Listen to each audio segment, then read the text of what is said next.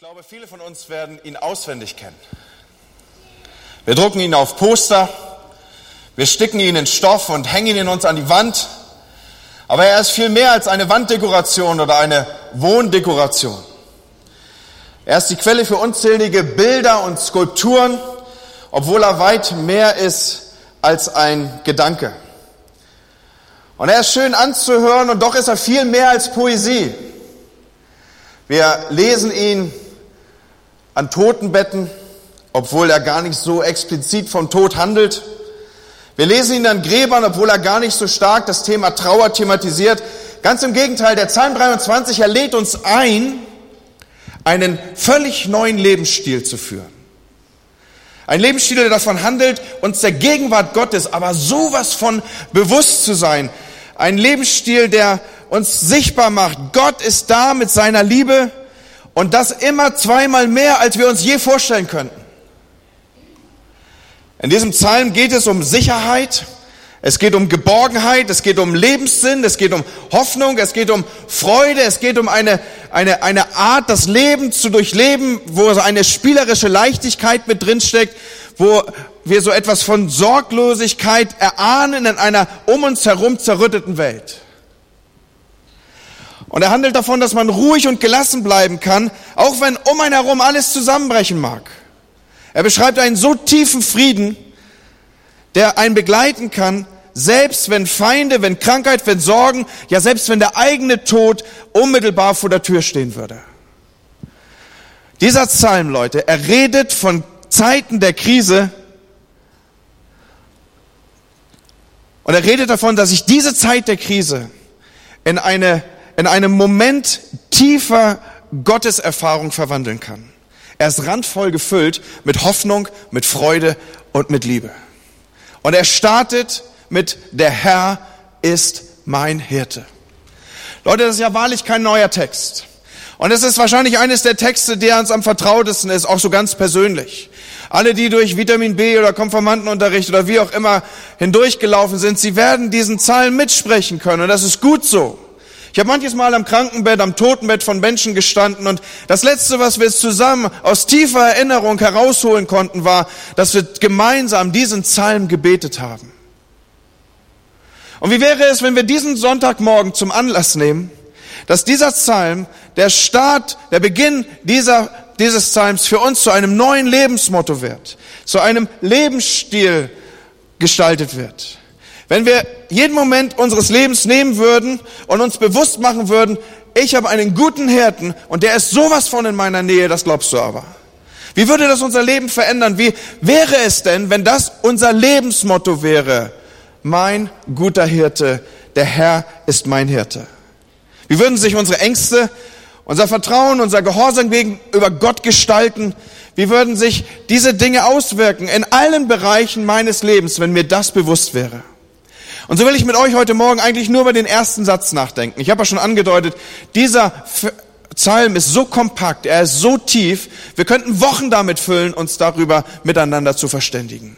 Aber schon im ersten Anteil, im ersten Vers, in den ersten Versen, in den ersten Worten liegt so viel Kraftvolles, so viel Gehaltvolles drin, dass ich ihn dir heute Morgen so nachhaltig in deinen darf ich sagen, Kopf, Herz oder wo auch immer hinschreiben möchte, dass du hier rausgehst und sagst, Jo, Andi, das habe ich kapiert. Der Herr ist mein Hirte. Mir wird nichts mangeln. Er weidet mich auf grüner Aue. Er führt mich zu frischem Wasser. Er erquickt meine Seele. So einen Herrn habe ich. So einen Hirten habe ich. Und wenn mir diese Sätze so vor Augen kommen, dann taucht mein, mein, mein, mein Innerstes ab in, in, in Bilder, die sich vor mir jetzt aufstellen. Ich sehe grüne, ich sehe satte Landschaft. Ich sehe saftige Quellen beziehungsweise saftige Weiden, gespeist von Quellen. In der Mitte des Bildes eine Schafherde und Hirtenhunde. Ich, ich mag Hunde. Ich weiß nicht, wie es euch geht, aber die laufen da so idyllisch durchs Bild und äh, sie umkreisen die Herde. Und äh, abseits davon äh, befindet sich ein Hirte. Und er sitzt auf einem Felsen in meiner Vorstellung und beobachtet seine Herde. Seine Augen strahlen eine Wärme aus, wie sie hier nur in meinem Bild sichtbar werden könnten. Sein Körper lässt eine äh, innere Kraft erahnen. Seine Haut ist gezeichnet von den Wetter der letzten Jahre und es waren immer schöne Jahre. Er trägt einen Schlapphut, eine abgewetzte Jeans, In einer Hand ein Hirtenstab, wie man ihn sich nur als Pastor vorstellen kann. Was für ein romantisches Bild. Der Herr ist mein Hirte. Voller Wärme, Sorglosigkeit, Schönheit. Also so ein Bild, was man sich so ein bisschen wie rührender Hirsche übers, übers, äh, übers Sofa hängt. Vielleicht nicht in jeder Altersgruppe, aber doch in mancher. So, das gefällt mir. Und ich muss zugeben, das gefällt mir, bis irgendjemand meine Idylle und mein, mein, mein Traumbild durch eine kleine Nebenbemerkung so ein bisschen zerstört. Und diese kleine Nebenbemerkung ist die, und Andi, schau dir dieses fantastische Bild an, der Hirte zur Rechten mit Schlapphut und allem, was dazugehört. Aber weißt du, du bist auch drauf und du bist das Schaf. Ja, nee, toll. Als da jetzt jemand die Luft rauslassen musste. Ich weiß nicht, gefällt euch der Gedanke? Ich habe ja sowieso so meine Probleme damit, dass es so Verse gibt, die ich gerne umschiffe in der Bibel. So das, was nichts ist vor der Welt, das hat Gott erwählt. Und ich denke, na toll, Herr. Also Ermutigung ist schon mal nicht deine besondere Qualität und Stärke, wenn ich jetzt nur dieses auf mich wirken lassen würde. Und jetzt hier in dem ganzen idyllischen Bild bin ich doch tatsächlich der Schaf. Ja, Mensch, wenn das doch wenigstens so wäre, dass wir so kleine Nuancen verändern könnten der Herr ist mein Hirte oder von mir aus auch ein Hirte und ich bin sein Hirtenhund. Das ist zumindest ein Stück aufgewertet, oder? Wenigstens ein bisschen was zu sagen, wenn man mal ein bisschen rumbellt. Oder der Herr ist mein Feldherr und ich bin sein Soldat und für Soldaten steht irgendwie für Kraft und Mut und äh, vielleicht bekommt man am Ende noch einen Orden für das Ganze. Oder wie wär's damit? Der Herr ist meine Inspiration und ich bin sein Musikant. Der Herr ist mein Chef und ich bin immerhin der Manager. Ich leite so irgendwie eine Niederlassung im Sinne des Wortes vom Himmel zur Erde und Nieder Niederlassungsleitung. Oder was auch immer er, der Herr ist König und ich bin Botschafter und wenn ich nur von seinem Namen rede, dann würde man darauf achten. Das sind so Dinge, die würden mir eher gefallen, aber ich bin das Schaf in diesem Bild. Und unser Museum, unsere Geschichtsbücher, unser Herzen und, und, und sind, sind, sind gefüllt mit Namen, die wir jetzt aufrufen könnten, Persönlichkeiten, die uns vor Augen stehen, Helden, Kreative und, und all denen, denen unsere Aufmerksamkeit gilt. Aber wer interessiert sich bitteschön schon für ein Schaf? Habt ihr jemals eine Ausstellung besucht, in dem es um berühmte Schafe ging? So kommst du mit, ich guck mir ein paar Schafe an. Als ich mich so auf diese Predigt noch einmal vorbereitete, da habe ich wiederum etwas über Schafe gelernt, was, was ich ansatzweise schon wusste, aber was mir nochmal neu und tiefer ins Bewusstsein kam. Schafe sind unglaublich dumme Tiere. Es tut mir leid, dass ich keine andere Botschaft für euch habe. Die können sich von alleine keine neuen Weidenflächen erschließen.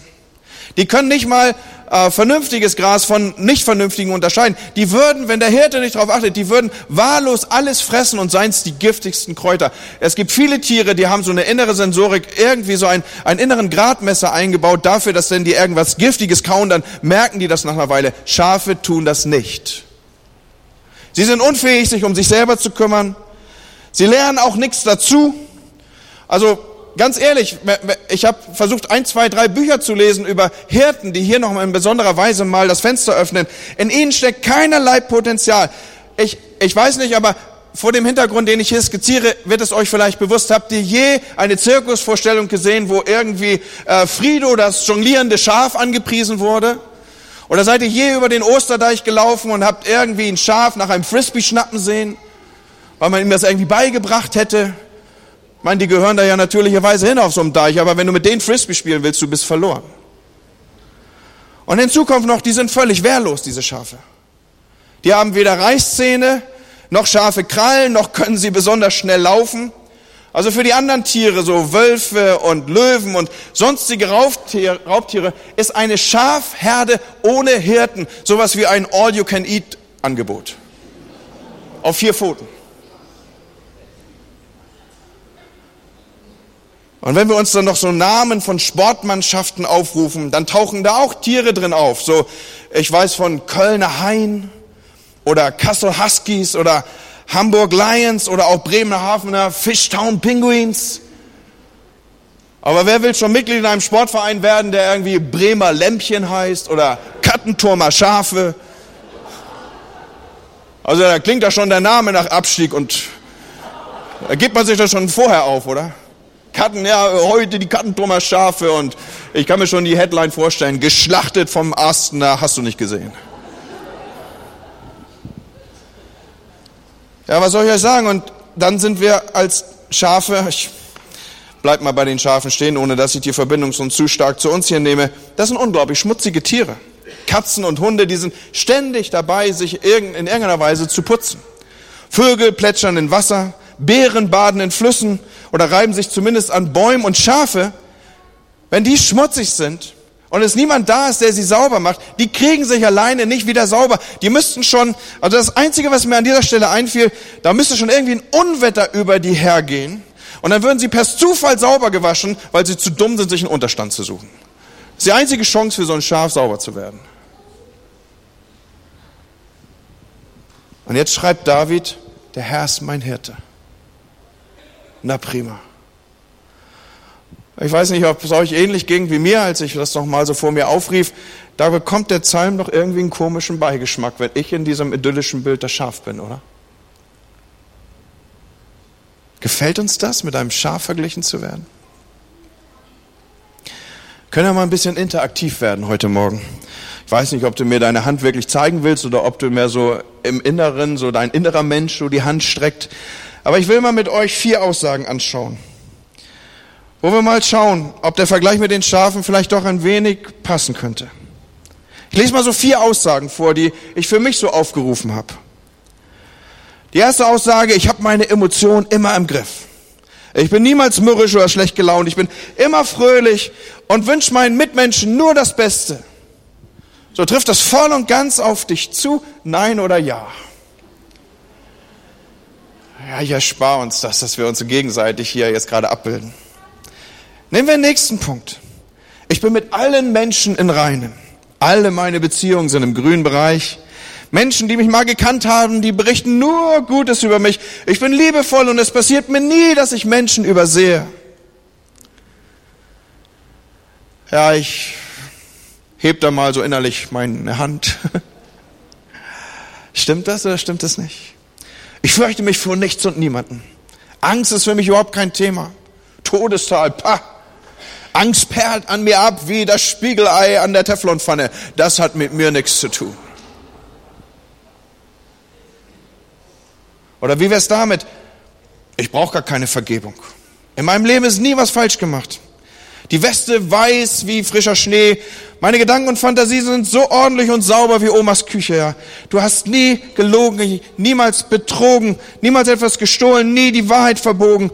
Jeder kann jederzeit in dein Innerstes schauen, weil dort nur Wahrheit und Ehrlichkeit zu finden ist. Und Leute, bei mir nicht. Und ich merke, wenn ich das so auf mich anwende, das zulasse, und es sind ja Dinge, die ich entwickelt habe an Fragen vor dem Hintergrund der Dinge, die auf und abgezeichnet sind in den Psalmen, dann wird mir eines bewusst, ich habe meine Emotionen eben nicht im Griff. Und in einigen von meinen Beziehungen kann es auch schon mal mächtig kracken. Es gibt Dinge und Umstände, die mir Angst machen, und ich bin weit entfernt, frei zu sein von Schuld und auch von Versagen. Und ich denke, für mich zumindest komme ich ganz gut weg bei dem Vergleich und bei der Anleihe, bei dem, dass ich ein Schaf sein könnte. Und mir wird eines sichtbar. Ich brauche einen Hirten. Ich brauche einen Hirten. Mir wird sichtbar, ich brauche einen Hirten, weil ich eben nicht alle Dinge im Griff habe. Und so brauchen wir jemand, der uns die Quellen und das saftige Grün in unserem Leben zeigt. Der mir hilft, einen klaren Kopf zu behalten. Der mir hilft, mein Herz in Sauberkeit zu bewahren. Jemand, der mich an die Hand nimmt, wenn es um mich herum dunkel wird. Jemand, der für mich da ist, wenn ich versage und wenn ich verletzt wurde oder verletze. Jemand, der mir hilft, mich Montagmorgens zu motivieren auf das Neue, was vor mir ist. Jemand, der mir hilft, schwierige Gespräche zu führen. Jemand, der mit mir zum Arzt geht, wenn ich dort eine Diagnose zu erfahren habe. Jemand, der bei mir ist, wenn die Kraft schwindet und ich merke, ich trete in einen Lebensabschnitt ein, der mich nach Hause führt. Jemand, der mit den Kindern geht, vielleicht je nachdem, was deine Lebenssituation ist, wenn sie anfangen, ihr eigenes Leben zu führen. Ich brauche jemand, der mich in den Arm nimmt, wenn ich Mist gebaut habe. Und der nicht in dem Moment, wo ich sowieso weiß, dass es schwalzt mal, was ich gemacht habe, nicht nur auf mir rumtrampelt, sondern der mich in den Arm nimmt und sagt, ich bin ein guter Hirte. Und ich glaube, so ist dieser Psalm geschrieben von David. David wusste ja auch um Fehler. David wusste darum, dass er unterwegs war und mehr als einmal gesündigt hat. David war jemand, der sich immer wieder beugen konnte und uns ist das abgebildet auch in der Schrift. Und er nimmt uns hier mit hinein in diesen seinen Psalm, der, der ihn ausmacht wie kein zweiter. Und ich glaube, er flüstert uns hier zu mit einer, mit einer, soll ich sagen, mit einem Grundton der Fröhlichkeit. Er sagt, ja, Andi, das ist so. Aber weißt du was? Der Herr ist dein Hirte. Dir wird nichts mangeln. Er wird deinen Mangel ausfüllen. Egal wie, wie groß der Bock mit ist, den du gerade geschossen hast. Egal wie nötig du gerade hast, dass er mitgeht in Täler hinein, die du dir selber nicht ausgesucht hast. Und ich, ich kann das fast hören von meinem, von meinem inneren Ohr. Der Herr ist da, Andi. Er ist dein guter Hirte. Und wisst ihr, ich möchte euch abbilden, David schreibt ja diesen Psalm nicht, um uns daran zu erinnern, dass wir Ruheplätze brauchen. Also da wären wir auch alleine drauf gekommen, oder? Oder dass wir Orte brauchen, an denen wir neu motiviert werden oder neue Kraft bekommen. David schreibt diesen Psalm auch nicht, um uns vor Augen zu halten, dass es dunkle Täler geben wird und dass wir Angst haben. Er braucht uns auch nicht an unsere Schuld erinnern durch diesen Psalm. Er schreibt diesen Psalm, um diese eine Botschaft rüberzubringen, die wir schon so oft gehört haben, aber die doch irgendwie unbegreiflich für uns bleibt. Er schreibt diesen Psalm, um uns zu sagen, um uns zu sagen Gott ist der Hirte, der dein Leben für dich und mit dir in der Hand hat und der dich führen will und der dich führt, wenn du dich selber nicht mehr auskennst. Er ist der, der dir neue Kraft gibt, wenn, wenn alles andere dich aussaugt. Er ist der, der die Ruhe verschafft, wenn der Brief vom Finanzamt kommt oder was auch immer. Der Herr ist mein Hirte. Freunde, David benutzt in diesem Psalm 96 Worte, um diese ersten fünf zu erklären. Damit startet alles. Der Herr ist dein Hirte und alles, was dann kommt, will eigentlich das erklären, was die ersten fünf Worte meinen. Um nichts anderes geht es ihm. Er führt uns in die Konzentration auf Gott. Und mit jedem Satz sagt er, er ist der gute Hirte. Er ist der Herr. Er ist nicht irgendwie eine neblige Fantasiegestalt, nicht irgendein Gott, der durch die Tradition hindurch entwickelt ist, nicht bloß ein frommer Gedanke, eine religiöse Lehre, ein psychologischer Trick, sondern er ist ein lebendiger Herr, der dir seine Behirtung anbietet und sagt, hey, ich hab doch, ich weiß doch genau, dass du oft den Überblick verlierst. Und dann darfst du sicher sein, ich bin da. Der Herr ist mein Hirte. Im Hebräischen steht hier, Jahwe ist mein Hirte. Und an der Stelle habe ich mich gefragt, David, warum hast du ausgerechnet diesen Gottesnamen benutzt? Wir wissen von David aus anderen Psalmen oder auch das, was von ihm berichtet ist, David weiß und kennt weit mehr Namen Gottes. Warum nimmt David Jahwe? Es ist doch bemerkenswert, dass er ausgerechnet diesen Namen will, wählt. Das Alte Testament kennt viele Namen Gottes. Elohim, Zebaoth, El Shaddai. Und jeder dieser Namen erdrückt etwas von dem Charakter Gottes aus. Elohim ist der erhabene Gott. Zebaoth macht deutlich, dass wir es mit einem starken, kriegerischen Gott zu tun haben. El Shaddai erinnert uns daran, dass es ein allmächtiger Gott ist. Und so hat auch Jahwe eine Bedeutung.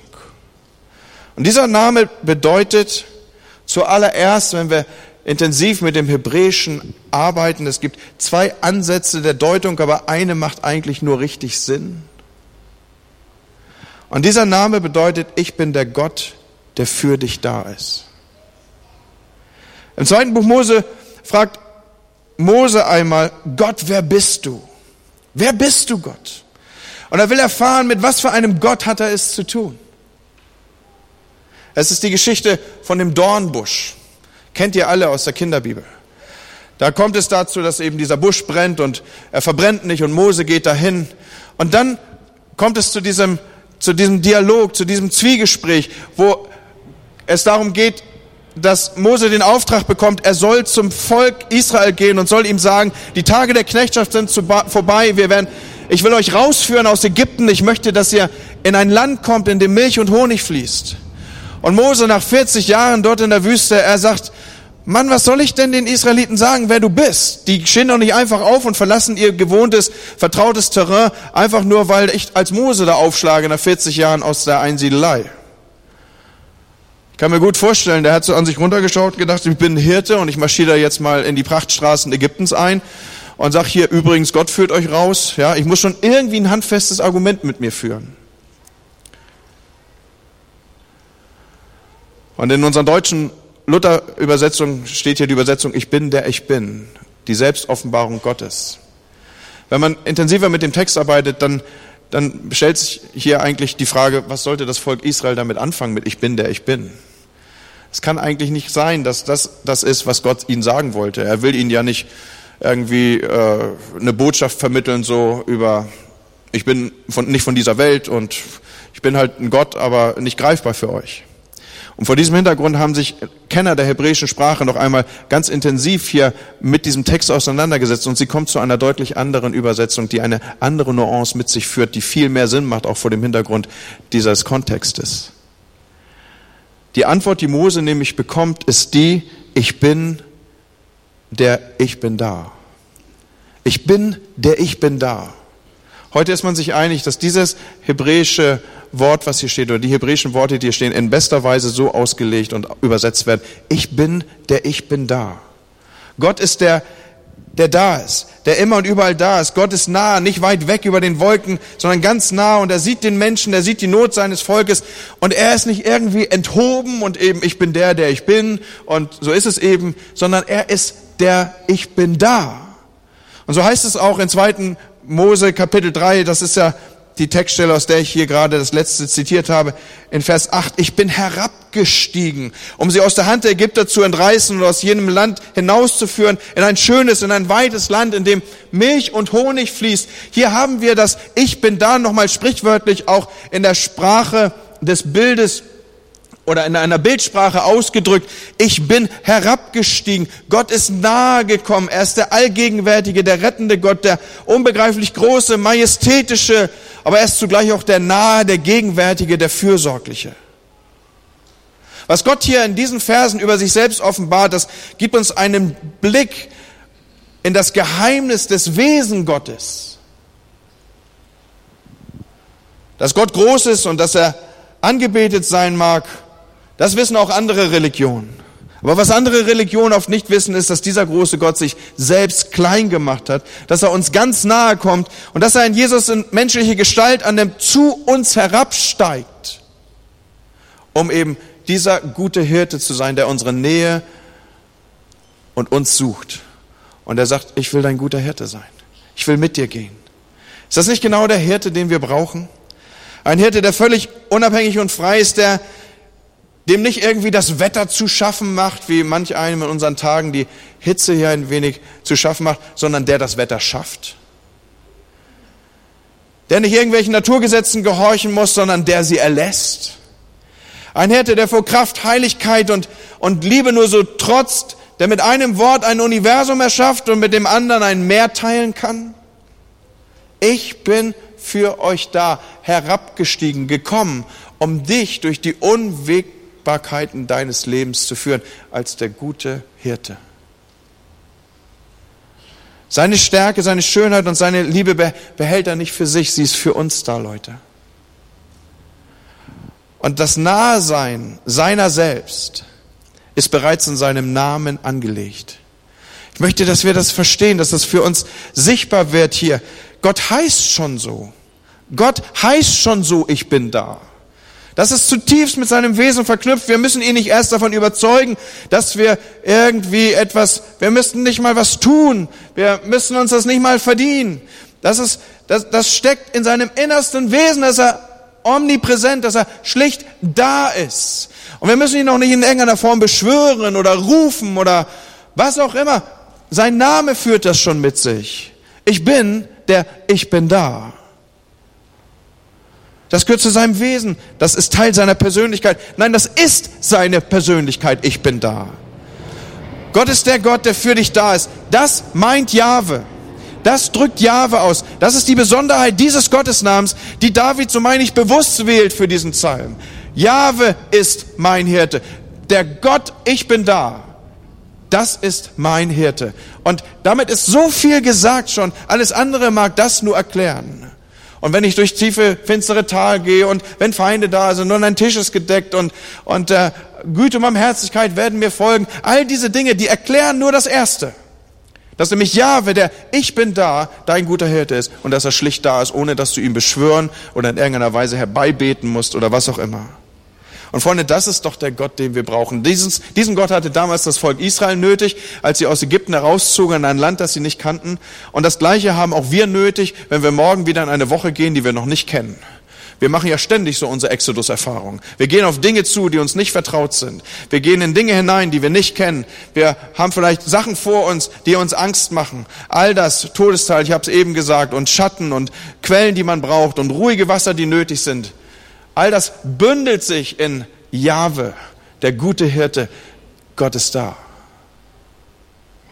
Er ist der Gott, der über eine unfassbare Größe verfügt und der doch ganz persönlich an jedem Einzelnen interessiert ist. Er ist der, der weiß, wie es am Rande des Universums aussieht und der wissen will, wie es dir geht. Er ist der Gott, der die tiefsten Geheimnisse des Lebens kennt und der deine geheimen Wünsche sucht. Ein Gott, der die Welt versteht und der dich versteht. Und David bringt es in diesem einen Satz auf den Punkt. Und mehr werde ich heute Morgen nicht sagen, als dass ich das immer wieder einschleife in dein Innerstes. Der Herr ist dein Hirte. Gott ist da. Was immer kommen mag, was immer sein mag, wie es immer aussehen mag, was immer du erwarten magst, was immer du und dir nicht gefällt. Und seines tiefe Orte. Gott ist da. Und Leute, wir brauchen ihn, diesen guten Hirten. Und David drückt es für uns aus. Der Herr ist mein Hirte. Und nichts ist mir lieber, als an diesem Morgen sicher zu gehen, dass jeder, der in diesem Raum sitzt, das sagen kann. Der Herr ist mein Hirte. Jahwe, dieser Gott, der sich selber vorstellt, ich bin da, ich bin für dich da, ist dein Hirte. Das will ich sicherstellen. Und ich möchte, dass wir heute Morgen hier eine Perspektive miteinander wahrnehmen und aufnehmen, die uns dieses über die Woche einschleift, nicht vergessen lässt und die uns in allen Situationen, die uns begegnen mögen, die richtige Position einnehmen lässt. Du bist vielleicht am Dienstagmorgen in das Büro deines Chefs gebeten. Du bist vielleicht mit einer Situation konfrontiert, die dich zu dem Arzt führt und du weißt nicht, was er dir sagen wird. Du hast vielleicht irgendetwas geplant und hast dich finanziell da engagiert und jetzt brechen Dinge weg und Sicherheiten sind dir genommen. Wie immer Situationen aussehen mögen. Ich wünsche mir, dass wir miteinander eine Übung machen, die uns immer wieder in die richtige Positionierung führt. Nämlich die, ich Schaf, du Hirte. Ich Schaf, du Hirte. Und wenn du Dienstagmorgen in das Büro deines Chefs kommst, dann gehst du mit den Worten über die äh, Türschwelle, du bist da, Gott, ich Schaf, du Hirte. Und du gehst zu deinem Doc und du sagst, ich Schaf, du Hirte. Und du fährst los in deine Urlaubsreise vielleicht und du weißt, Straßen sind gefährlich, wie wir es in der Vergangenheit gesehen haben. Großes Unglück auf der Autobahn nach Dresden, ihr habt es vielleicht mitgekriegt. Und du gehst da und sagst, Herr, ich Schaf, du Hirte. Habt ihr Lust, das mal zu sagen? Ich Schaf, du Hirte? Also, ich Schaf, du Hirte. Ich Schaf, du Hirte. Und Leute, es mag sich banal anfühlen und vielleicht auch ein wenig komisch, wenn man das so ausspricht, aber es steckt eine tiefe Wahrheit darin. Ich Schaf, du Hirte. Und es zeigt, doch nichts anderes auf, als ich kann und will nicht alle Bereiche meines Lebens selber verwalten und verfügen, weil ich schlicht nicht hinkriege. Ich bin, darf, darf ich das so ausdrücken, ich bin zu dumm dafür. Herr, ich habe keine Ahnung, wie man eine Kirche führt. Ich Schaf, du Hirte. Ja, ich habe keine Ahnung, wie ich in diesem seelsorgerlichen Gespräch mich richtig verhalten soll. Soll ich streng sein und sagen, tu endlich das, was ich sage, oder soll ich umarmen und sagen, Gott kriegt dich hin. Ich Schaf, du Hirte. Das gleiche in der Kindererziehung. Das gleiche im Umgang miteinander. Das gleiche im Umgang mit zwischenmenschlichen Konflikten. Herr, ich weiß es nicht, aber ich Schaf, du Hirte. Wenn wir das zu unserem Motto der nächsten Wochen machen, mal so über den Sommer einstudieren. Ich Schaf, du Hirte. Ich glaube, ihr werden einen tiefen, entspannten Sommer erleben, den ich euch allen wünsche. Ich Schaf, du Hirte. Aber das Ganze beginnt damit, dass ich sicherstelle, er ist auch mein Hirte. deswegen möchte ich das fragen. Ist jemand an diesem Morgen hier, der weiß, Mann, Pastor, hast jetzt unterhaltene 25 Minuten oder eben auch nicht so unterhaltene 25 Minuten hinter mich gebracht. Aber den Hirten, von dem du da geredet hast, den kenne ich überhaupt nicht. Ist jemand hier, der sagt, das bin ich? Kann ich sagen, dass ich eine intensive, tiefe Beziehung zu ihm habe? Kann ich mal sagen, dass ich ihn kenne, geschweige denn, dass ich seine Stimme hören würde? All diese Dinge.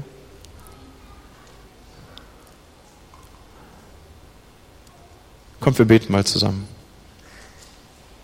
Vater, ich danke dir, dass du heute Morgen hier bist mit deinem Angebot, dass du unser guter Hirte sein möchtest.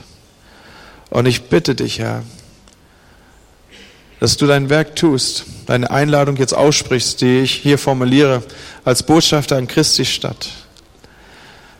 Der ich rufe um Versöhnung mit dir, der ich rufe danach, dass hier Menschen sind, die ihr Leben dir geben, dir anvertrauen, die ein Stück weit selber mit sich selber kapitulieren und sagen, naja, ich habe ich es nicht in den Griff gekriegt. Und ich glaube, ich lebe besser, wenn ich auch gar nicht erst versuche, alles im Griff zu behalten.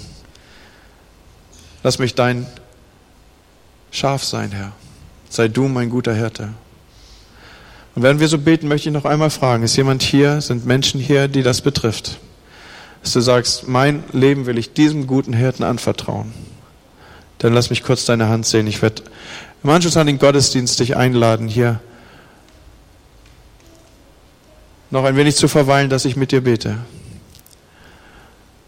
Und all euch anderen bitte ich, wenn wir dieses Lied jetzt noch einmal hören, haltet vielleicht tatsächlich eure Augen weiter geschlossen wie in einem Gebet und hört noch mal rein in das Lied, was wir eben schon einmal gehört haben, Psalm 23. Und während dieses Lied gesungen wird, machst du das für dich fest. Ich Schaf, du Hirte. Und du nimmst Jesus mal als den guten Hirten mit hinein auf das Feld, was dich seit Tagen so unruhig macht. Und du nimmst sie mit hinein in die Situation, wo du nicht weiter weißt. Und während dieses Lied im Hintergrund erklingen wird, sagst du immer wieder dieses Ich Schaf, du Hirte, übernehmen. Hirte, übernehmen. Erde an Himmel, übernehmen sie. Ich Schaf, du Hirte, sei mein guter Hirte.